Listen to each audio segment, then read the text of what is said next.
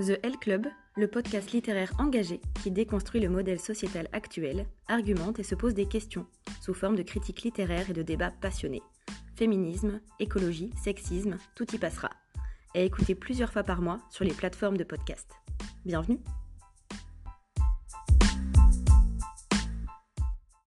Et si la vraie source d'inégalité entre les sexes, c'était justement le fait de les nommer sur l'acte civil à la naissance et de nous genrer selon une vision binaire du monde C'est en tout cas l'idée développée par Thierry Hockey dans son livre Sexus nullus ou l'égalité, paru aux éditions 19e en 2015.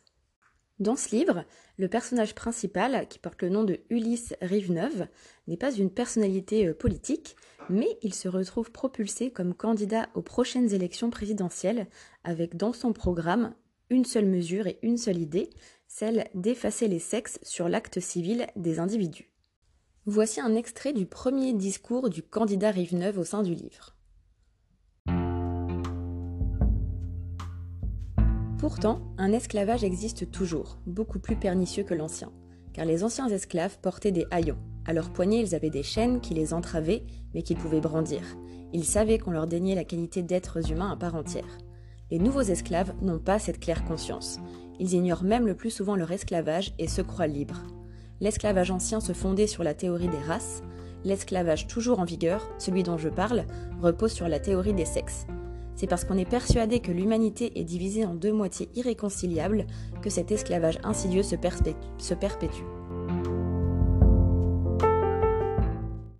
Le postulat du candidat est donc simple. Ne plus distinguer les humains par le mot homme ou femme sur l'acte civil réduirait les inégalités liées au genre. Cela permettrait notamment à la naissance de nouveaux individus de ne pas tomber euh, dans euh, les euh, travers de genre en filisant les filles et en virilisant les hommes, par exemple. À l'heure où dans notre société véritable, on a on veut être en tout cas le plus inclusif possible et on a des milliers de mots pour définir le genre, le sexe et l'orientation sexuelle, sa proposition a vocation à abolir le cadre de l'identité sexuée, tout simplement. Alors dans le livre, qu'est-ce que c'est censé changer? Il y a plusieurs propositions, plusieurs réponses à ça. Euh, d'une part, bah, il n'y aurait plus euh, de juste place des sexes dans le monde binaire entre le rôle présupposé de l'homme et celui de la femme. Euh, cela permettrait aussi de laisser vivre les enfants sans les catégoriser et ainsi de leur ouvrir de nouveaux horizons. Au niveau des lobbies, il y aurait un certain coup d'arrêt du marketing genré. Il montre aussi certaines facilités de procédure chez le notaire, par exemple. Et enfin, une meilleure coexistence des individus dans l'espace public. En fait, l'ouvrage est assez bien, euh, assez bien fait dans le sens où euh, chaque euh, paragraphe, chaque chapitre se définit par une, une, partie de la société. Donc en fait, on découvre comment le candidat va convaincre au fur et à mesure les médecins, les marketeurs, les politiques, les biologistes, les féministes, etc.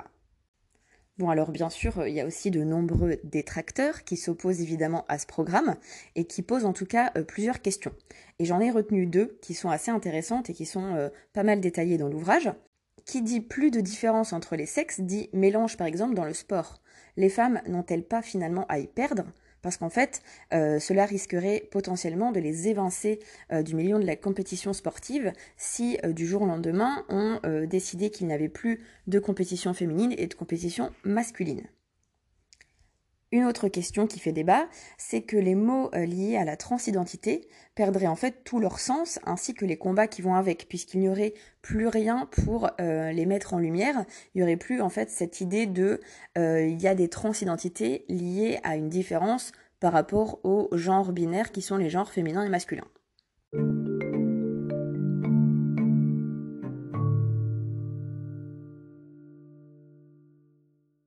Alors Thierry Hockey, c'est un philosophe des sciences.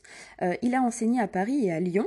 Et en fait, au-delà de plusieurs publications scientifiques euh, ces dernières années, notamment sur Darwin, il a aussi publié euh, pas mal d'ouvrages qui sont liés à des questions sur la société et sur les genres.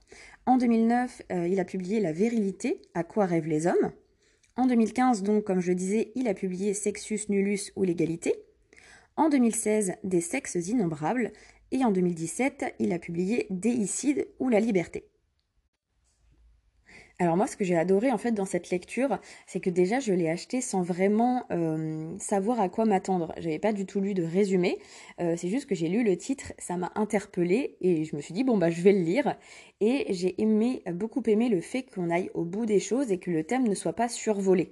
En fait, il a pensé à tout. Comme je disais, le fait euh, ben, d'essayer de convaincre toutes les strates, tous les métiers qui composent notre société pour faire vraiment une argumentation hyper complète sur la question de genre. Alors euh, bien sûr c'est une fiction, mais euh, le but en fait il me semble c'est vraiment de faire réfléchir sur la notion de genre justement à l'inverse du sexe. Parce qu'en effet donc il y a bien le sexe biologique qui est déterminé on va dire par nos chromosomes et le genre qui lui est une construction sociale et qui réunit tout ce qu'on a défini comme étant une caractéristique appartenant soit aux hommes soit aux femmes. Alors à titre d'exemple, mais je pense que vous aurez compris l'idée, c'est bien le genre et la société qui ont décidé que les femmes euh, devaient être moins payées que les hommes, devaient faire plus attention à leur physique, devaient se maquiller ou encore faire plus la vaisselle que les hommes.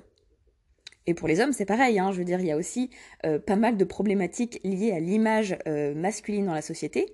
C'est aussi le genre qui les oblige à être des durs à cuire, à être plus protecteurs, à avoir la pression financière du foyer, à être des donjons, etc. Ce n'est pas du tout biologique.